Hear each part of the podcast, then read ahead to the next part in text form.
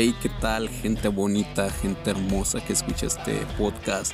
Te doy la bienvenida a este episodio Hablemos sobre Jesús. Y sin más, comenzamos con este episodio.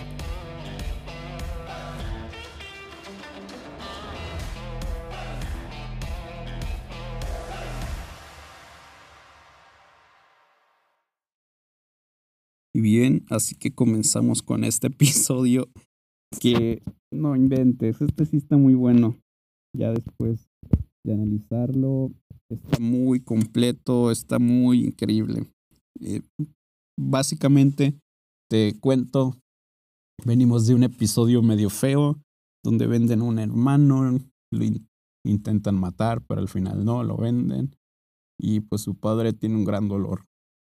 Hasta ahí todo bien. Ahora en este episodio se nos cambia totalmente el panorama. Es como que olvídate tantito de esto. Vamos a hablar de otra cosa. Y pues sí, ahora vamos a hablar sobre Judá. Este hermano dice que se apartó de el grupo familiar y se fue a Dulam, donde vivió en la casa de un amigo que se llamaba Irán. Entonces, pues ya conoció ahí a la hija de un cananeo llamado Sua y se casó con ella después de un tiempo. Ella queda embarazada y pues tuvo un hijo eh, que le puso por nombre Er, E-R, así literalmente, Er. Entonces, pues este fue el primer hijo, Er. Ya después tuvo a otros dos hijos, que fue Onan, el segundo, y el más chiquito, Selah.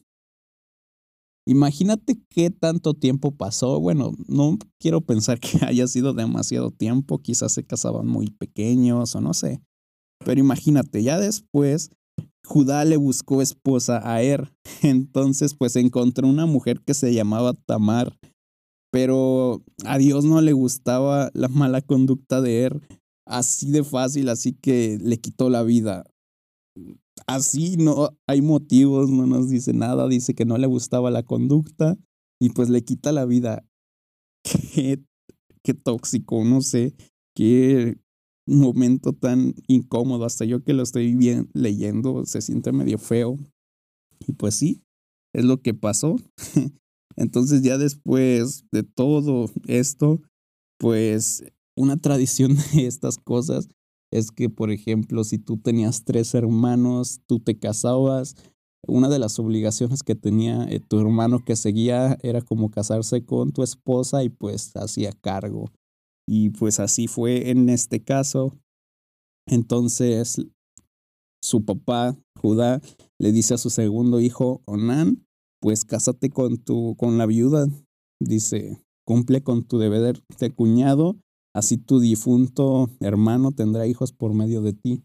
Aquí hay un dato interesante, lo cual se nos habla de que, pues, antes de cuenta, sí, te casabas con ella o te juntabas con ella, pero pues los hijos que tuvieras con ella, como tal, no contaban para ti, no podrían decir que, ah, sí son tus hijos, sino que son los hijos de tu hermano muerto. Así está.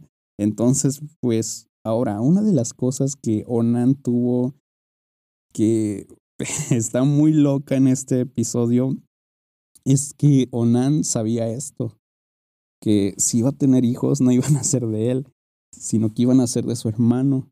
Entonces dice que cada que tenía relaciones con, con esta mujer, entonces pues decía que simplemente procuraba no dejarla embarazada, sino que pues nada más era como un juguete ahí que la usaba mil veces o no sé, algo de placer. Y pues así una y otra, otra y otra vez, pero no la dejaba embarazada a Tamar. Entonces, pues también esto le trajo como consecuencias. ¿Y cuál fue la consecuencia? Así como Dios le dijo a su hermano o no le gustó su conducta, le quitó la vida. Ahora a Unán también le quitó la vida por esa mala conducta. Entonces, pues ya Judá le recomendó a Tamar que se quedara viuda hasta que su hijo o tercer hijo creciera, hasta que pues ya se hiciera cargo. Entonces, pues imagínate este, este desfase de edad. Algo sencillo, imagínate que esta mujer ya tenía 40 y ahora aquí ya tiene su hijo mayor, pues a los 18, que sea mayor de edad. Nada más un dato representativo. para que veas eh, un poquito de como que, oye, pues no sé, estaba muy raro estos tiempos anteriores, yo también lo pienso así, entonces pues cada quien saca sus conclusiones. Ya después de un cierto tiempo se nos habla que la esposa de Judá pues falleció. Entonces pues es como un acto medio feo. Eh, alguien fue a contarle a Tamar que su suegro iba en camino a, este, a un lugar para recoger la lana de sus ovejas. Entonces, pues ella estaba como vestida de luto. Se tapó la cara con un velo y fue a sentarse a la entrada de esta ciudad. Entonces, pues, de que básicamente su hermano, una de las cosas que se dio cuenta Tamar es que Celaya había crecido. Entonces, pues, haz de cuenta, esta mujer pues estaba triste. En aquellos entonces pues era muy notorio. Era muy común de que cuando estabas triste utilizabas ropas especiales, eh, de temporada de tristeza. Entonces todo el mundo sabía cuando estabas de luto. Entonces pues esta mujer ahora se las quita y se cubre, no sé, el rostro. Sabe que Judá va a venir, sabe que su hijo ya creció. Entonces pues no sé, no sé si pensaba encontrarlo y decirle, pues sabes que ya creció tu hijo, también échamelo. Eh, no sé si esto eh, era lo que pasaba en su mente, desconozco totalmente, pero pues ya, ahora dice que cuando existe este encuentro entre Judá, vio a esta mujer con la cara cubierta, no se imaginaba que era su nuera, sino que pues imagínate pues existen o existían muchas mujeres y pues no te ibas a dar cuenta con el cabello, con la cabeza cubierta que pues era tu nuera. Entonces él pensó que era una prostituta, se acercó a ella y le propuso que se acostara con ella. Entonces pues, ay, no sé, hasta ahorita es una historia bien, bien, no sé, bien extraña. Aquí ya la encontramos muy, no sé, muy fea. Ya después de esto, eh, Tamar le responde, pues sabes qué, me acuesto contigo, va, dale, pero ¿qué me das a cambio? Entonces dice, te voy a mandar mis cabritos, te voy a mandar uno de mis cabritos y con eso te voy a pagar. Entonces, pues, dice, pues sí, pero no sé, déjame algo de garantía, ¿cómo te voy a creer? Entonces, pues ya le dejó su sello con todo y cordón no sé exactamente qué sea esta parte, sinceramente, y la vara que llevas en la mano. Entonces, pues ya, Judá acepta estas condiciones y tuvo relaciones con ella. Entonces, pues sí, pasó todo lo feo aquí. Y pues sí, está bien extraña esta historia. Entonces, pues ya, como dato interesante o como pues sabes, después de esto, pues Tamar quedó embarazada entonces tan pronto Judá se marchó, ella se quitó el velo y volvió a ponerse las ropas de luto. Entonces no sé si fue quizá planeado, no quiero decirlo así, pero pues estuvo muy raro este, este acontecimiento. Dice que más tarde, cuando Judá mandó a su amigo Irán, que era con la persona que, o su amigo, para entregar el cabrito y recoger lo que había dejado Tamar a su amigo, ya no lo encontró.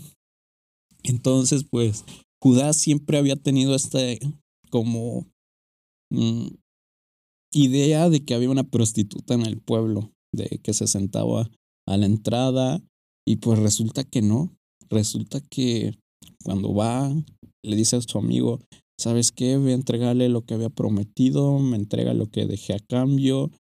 Entonces pues fue su amigo, pregunta por la prostituta que se sentaba, imagínate qué feo, ir a un lugar y decirle, ¿dónde está la prostituta del pueblo? Y pues ahí los lugareños le dijeron, nunca ha existido una prostituta aquí. Entonces pues ya regresa su amigo, le dice, ¿sabes qué? No ha habido ninguna prostituta aquí. Entonces pues no sé si por Judá le pasó algo diciendo, pues rayos, no sé, la regué o no, no sé qué le pasó por su mente, pero está muy, podemos pensar quizá lo que pudo haber pasado, pero pues no sé. Ya después, pues Judá respondió, dice pues que se quede con todo, pero nadie podrá decir que no cumplo mi palabra. Yo ya cumplí. eh, le mandé el cabrito y pues no le encontraste o no estaba ahí, así que pues no hay problema. Se puede decir que soy un hombre de palabra. Ahora, ya, como que termina un pequeño ratito aquí. Ya después dice que tres meses después, alguien fue a decirle a Judá, dice, seguramente tu nuera Tamar ha tenido relaciones con alguien, pues resulta que está embarazada. Entonces aquí Judá se agarra, se enoja y dice, échale fuera y quémala viva. Qué acto tan feo estamos viendo aquí. Dice, cuando la estaban sacando, Tamar mandó a decirle a su suegro, el dueño de todo esto fue quien me dejó embarazada. Entonces, pues obviamente aquí ya saca todo lo que tenía, que le dejó, que era como una evidencia, lo supo amarrar bien. Entonces, pues dice, aquí está toda la evidencia de que fue él. Entonces, pues el culpable, pues la culpable no soy yo. Entonces, pues ya Judá reconoció su sello y la vara. Entonces dice el culpable soy yo y no ella, pues no quise darle a mi hijo Selah como esposo. Entonces, pues también ya parecía que era como maña. Judá aquí como que hace una declaración, una pequeña eh, revelación de un secreto diciendo que no quería dar a su hijo como su esposo porque quizá tenía miedo de que otra vez tuviera hubiera muerto como ya lo habían hecho con sus demás hermanos. Entonces, pues ya como dato, ya casi para terminar este episodio muy raro, dice que nunca más Judá, volvió a tener relaciones con Tamar. Eh, ya después, tiempo después, Tamar tuvo mellizos. Y aquí está otra historia muy chistosa, muy, no sé, muy extraña.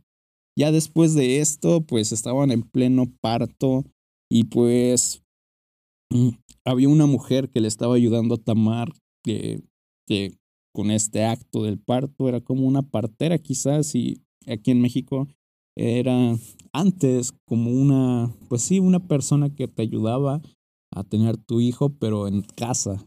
Entonces, pues era como una médica local, pero pues de una manera muy, muy local, así dejémoslo. Entonces, pues esta persona dice que Tamar le ató al niño una cinta roja en la muñeca y dice, pues este nació primero. Pero pues, oh, sorpresa, resulta que no. Bueno, este niño sacó la manita, imagínate ahí la historia, saca la manita, le amarran su mano con un listón rojo, entonces pues dice, este nació primero. Pero pues no. Dice, dice que esta historia pues el niño volvió a meter la mano. Entonces, pues saca la mano, la amarran la mano y pues otra vez se vuelve a meter.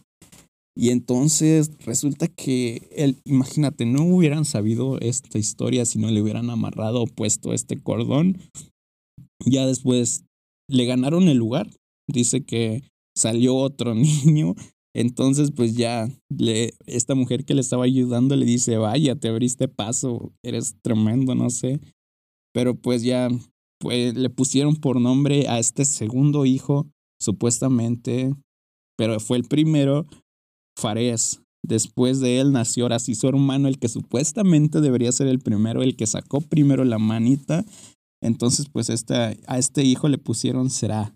Entonces, pues esto ha sido todo por este episodio. Ha estado muy extraño, ha estado muy bizarro, ha estado muy, no sé, muy completamente raro encontramos en este episodio muertes de dos hermanos que por conductas, el primero por no se nos da ninguna explicación, en el segundo por placer y por no dejar embarazada a una mujer, pues los matan, ya después el tercero se libró de esta maldición hasta ahorita, o esta secuencia, por no decirlo maldición, ya después Judá embaraza a, esa, a la esposa de su hijo, entonces se acuesta con ella pensando que era una prostituta. Entonces pues está muy raro este episodio. Ya después sus hijos de Judá, resulta que uno saca la mano, le amarran la mano pensando que iba a ser el primero, como un simbolismo. Resulta que no, le hace berrinche, mete su mano y sale el otro niño. Y pues está bien extraña esta historia, la verdad, pero pues eh, esto ha sido todo por este episodio. Este episodio sí ha estado entretenido, ha estado con mucho material. Así que pues te invito a que te quedes en el siguiente episodio. Nos vemos en, no te voy a decir fecha porque ni yo sé si va a salir seguido voy a pausar. Pero pues estate al pendiente y nos vemos en el siguiente episodio.